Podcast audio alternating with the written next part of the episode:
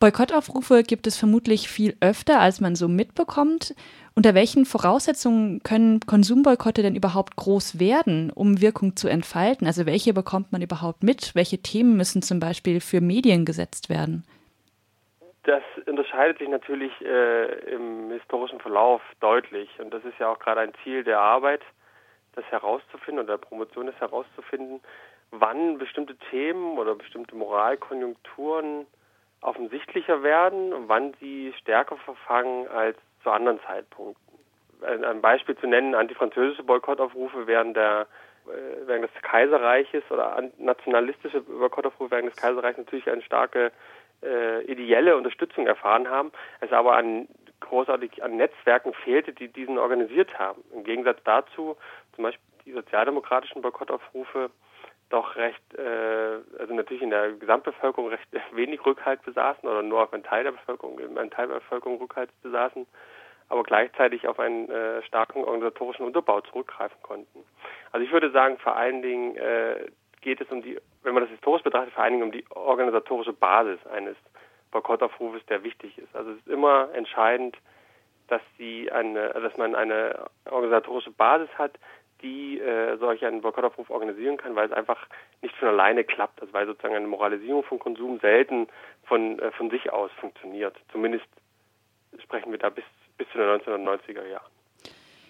Du hast jetzt gerade schon ähm, auf die historische Entwicklung oder auf die Unterschiede äh, verwiesen.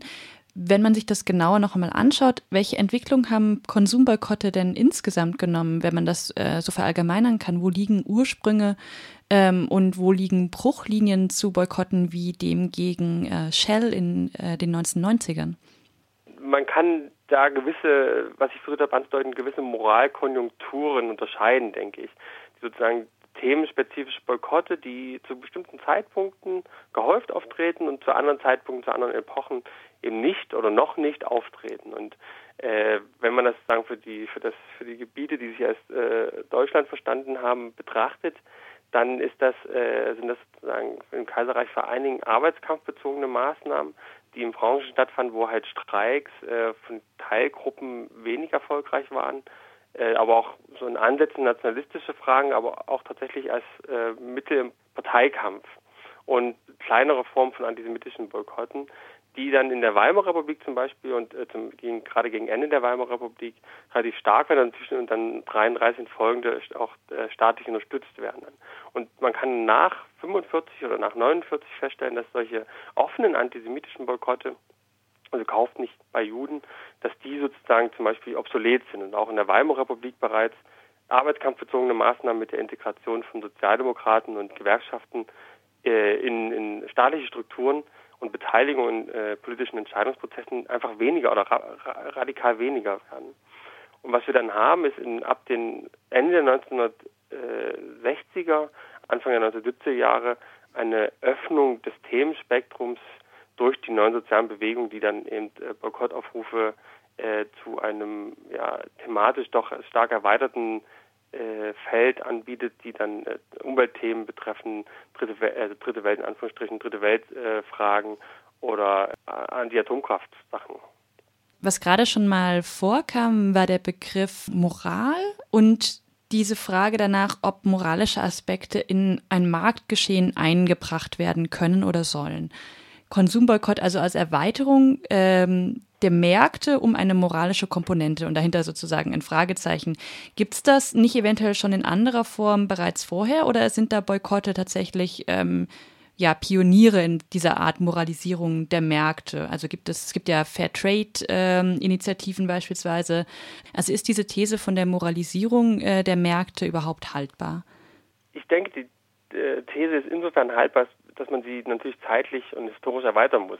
Das stimmt natürlich tatsächlich, dass Boykotte kein, äh, nicht die einzige Form sind, solch, ein, solch eine Moralisierung zu fassen. Und das möchte ich auch gar nicht behaupten. Und selbstverständlich lässt sich das auch noch weiter zurückverfolgen als bis ins späte des 19. Jahrhunderts. Es geht aber darum, einen Weg zu finden, solch eine Moralisierung von Märkten, die man natürlich, der heute häufig das Wort geredet wird und die häufig auf die heutige Zeit bezogen wird, irgendwie greifbar zu machen. An einer Hand eines, eines historisch halbwegs kontinuierlichen Fallbeispiels. Boykotte eignen sich besonders deshalb, weil sie halt eine Quelle von Moralisierung darstellen. Also organisatorische Basen oder äh, Plattformen äh, offerieren ein Angebot und sagen, das ist guter Konsum, das ist schlechter Konsum, appellieren an Konsumenten entsprechend zu kaufen. Und gleichzeitig ist es auch Ausdruck einer Moralisierung, weil natürlich ich davon ausgehen muss, dass nur bestimmte Themen funktionieren zu bestimmten Zeiten und äh, zu bestimmten Zeiten dann gehäuft auftreten und solche Boykottaufrufe nur zu bestimmten Zeiten funktionieren.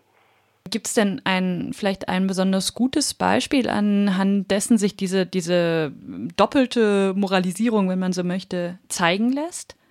Also im Prinzip trifft das auf jeden Bock, würde ich behaupten, sozusagen die analytische Grundannahme. Das ist natürlich schwierig dann in der Praxis oft nachzuvollziehen, aber im Prinzip trifft das auf jeden Boykott zu. Also wenn man das Beispiel nimmt von Brent Spar, dann ist das sozusagen natürlich eine Erfolgsgeschichte in dem Sinne, dass sich doch recht viele äh, Menschen daran beteiligen in 1995 und es auch merkbar zu einem zumindest kurzfristigen Umsatzrückgang bei den meisten Tankstellen äh, dieses Konzerns kommt.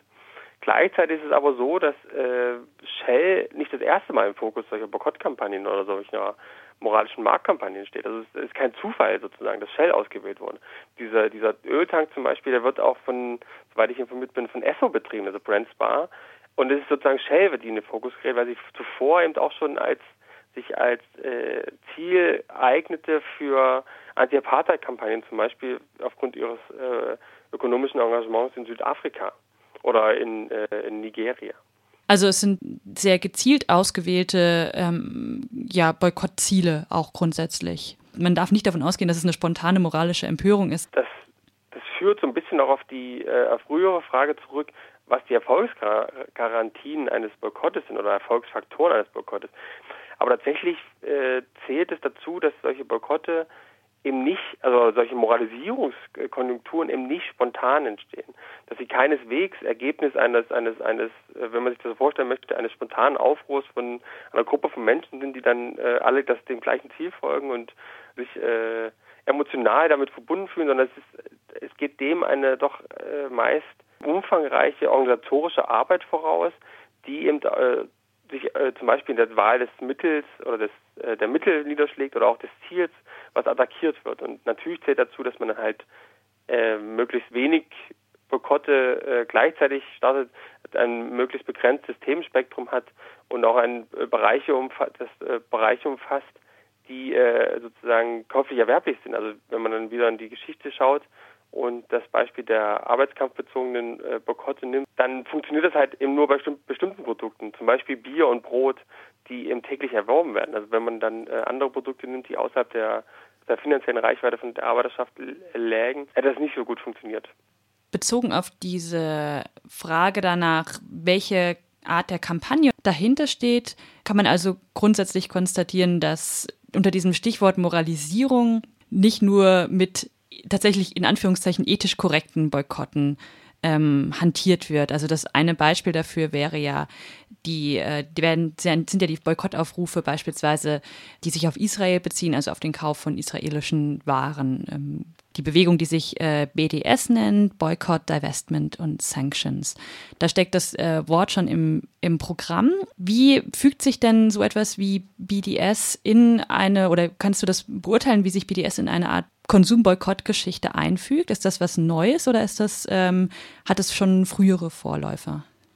Also zunächst muss man vielleicht tatsächlich einen, einen Schritt zurückgehen und festhalten, dass tatsächlich Boykotte zumindest wie ich sie betrachte, äh, als, äh, als Aufforderung an Konsumenten, bestimmte Sachen, auf bestimmte Sachen zu verzichten, äh, auf den Kauf bestimmter Sachen zu verzichten, äh, tatsächlich moralisch erstmal vergleichsweise neutral sind. Also eine Moralisierung des Konsums bezieht sich eher darauf, dass jemand versucht zu erklären, das ist guter Konsum und das ist schlechter Konsum.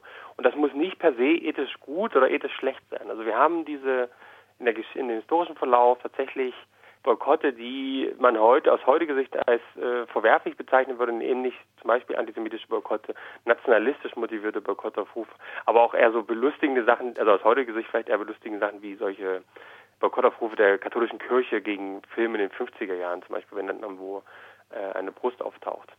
Es geht mir primär um die Moralisierung des Konsums. Und da muss ich erstmal daran gehen, dass äh, davon ausgehen, dass äh, es gewisse Faktoren gibt, die eine solche Moralisierung plausibel erscheinen lassen in, in gewissen Epochen und äh, Faktoren, die eine äh, solche Moralisierung weniger plausibel erscheinen lassen.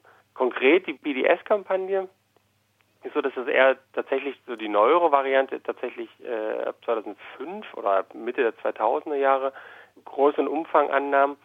Sie beruft sich auf die Anti-Apartheid-Bewegung der 80er und der, der späten 70er und insofern ist sozusagen das kein völliger Neuanfang. Und auch die anti-israelischen Boykotte aus, aus einem arabischen Raum, die gibt es auch quasi seit äh, den 1950er Jahren, wo dann auch deutsche Unternehmen äh, mit Boykott bedroht werden, wenn sie beispielsweise in Israel investieren. Konkret als sozusagen soziale Bewegung gibt es das tatsächlich erst ab dem Mitte der 2000er Jahre. Das Verhältnis der Linken, äh, der, der, deutschen Linken zu Israel ist ja natürlich auch, äh, füllt auch schon mehrere Bücher rein. es ist so, dass sozusagen ab dem sieben, also grob gesprochen, ab dem Sechstagekrieg ist ein Wandel sozusagen des Israelbildes stattfindet und ab dort dann auch für latent immer wieder äh, Boykottaufrufe oder Boykottforderungen gegenüber Israel geäußert werden, die dann also so, wie, wie so Beispiele in der äh, Ende der 80er an diesem diesem Hafengemälde, äh, in dem Gemälde an der in der Hafenstraße in Hamburg dann dazu aufgerufen wurde, äh, Israel komplett zu boykottieren. Solche Aufrufe gibt es immer wieder, sozusagen die, die und ich würde dann behaupten, dass diese Grundstimmung, diese anti-israelischen Boykottaufrufe natürlich auch äh, fortbesteht, unabhängig davon, dass es dann äh, konkrete äh, Aufforderungen zum Konsumverzicht gibt und die mit dem mit dem Engagement dann ab Mitte der 2000er natürlich wieder einen neuen Aufwind bekommt.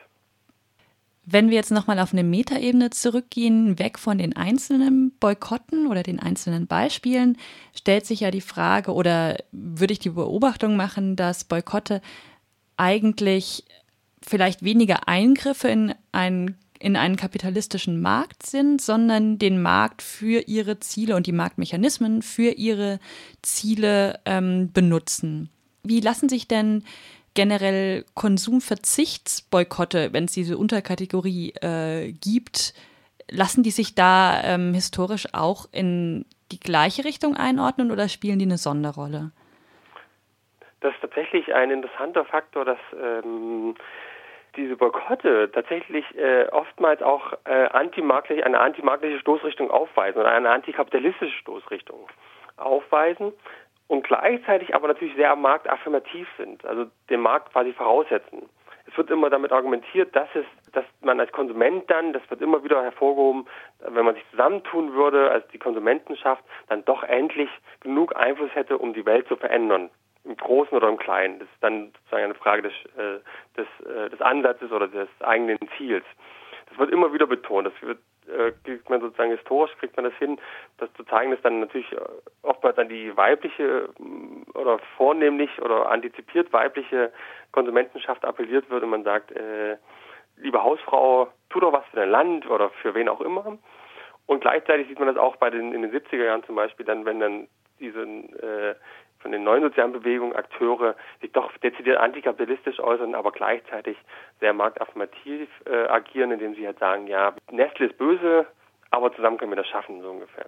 Es wird dann, das ist auch wichtig, dass es immer einen Unterschied gibt zwischen einem übermächtigen, scheinbar übermächtigen Gegner und der, der eigenen vermeintlich harmlosen Rolle, die man aber äh, durch das richtige Engagement auf dem Markt zu einer äh, starken Rolle äh, wandeln kann. Und es gibt dann tatsächlich auch theoretische Überlegungen, also aus der neuen Sozial aus der neuen sozialen Bewegung heraus, zum Beispiel aus der Gewaltfreiheit heraus, die sagen, in diesen Zeiten des dominanten kapitalistischen Marktes gibt es keine andere Möglichkeit für uns Einfluss zu nehmen auf die Politik als über äh, den Markt selber. Die sind eh alle miteinander verbandelt, also Politik und Markt. Und wir müssen sozusagen auch äh, das bekräftigen und über den Markt Einfluss nehmen, sonst bleibt uns einfach keine andere Möglichkeit.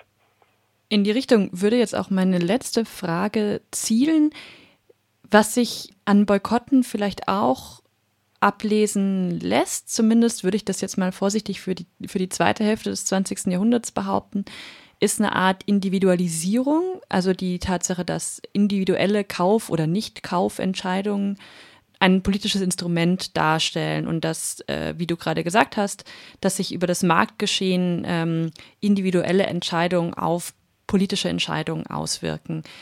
Wie erfolgreich äh, kann man das vielleicht historisch betrachtet äh, nachvollziehen? Wie erfolgreich ist denn dieser Gedanke der Individualisierung? Also folgt die Politik darauf hin, äh, sozusagen dem Druck des Marktes oder der, der KäuferInnen?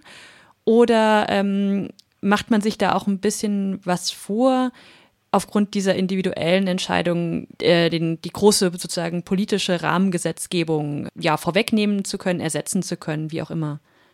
Tatsächlich ist es, glaube ich, so, würde ich, wäre jetzt meine Einschätzung, dass man die, die ökonomische Wirkweise von Boykotten überschätzt. Also das ist natürlich schwierig nachzuvollziehen. Die ökonomischen Kriterien, die dafür angelegt werden, sind meistens äh, nicht zugänglich. Allein schon deshalb, weil die Unternehmen die natürlich ungern rausrücken.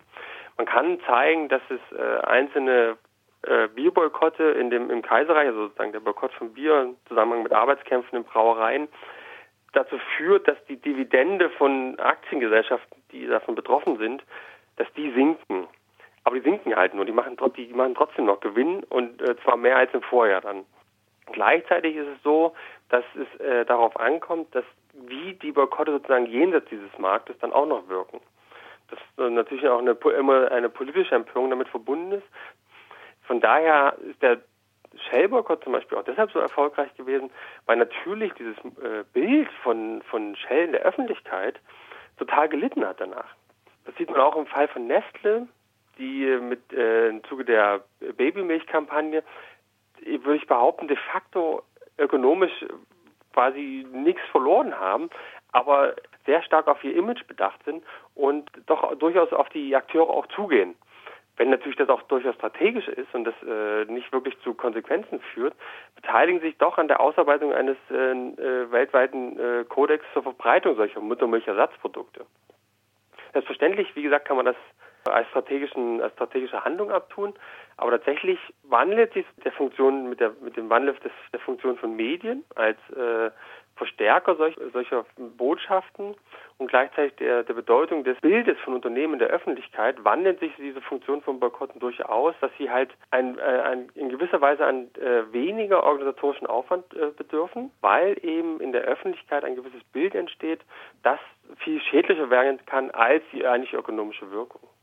Und von daher kann man durchaus sagen, dass es im Verlauf, würde ich sagen, so ab den 90er Jahren tatsächlich zu einer gewissen Individualisierung solcher Konsumboykotte kommt. Zumindest nehmen diese kampagnenartigen Strukturen ab.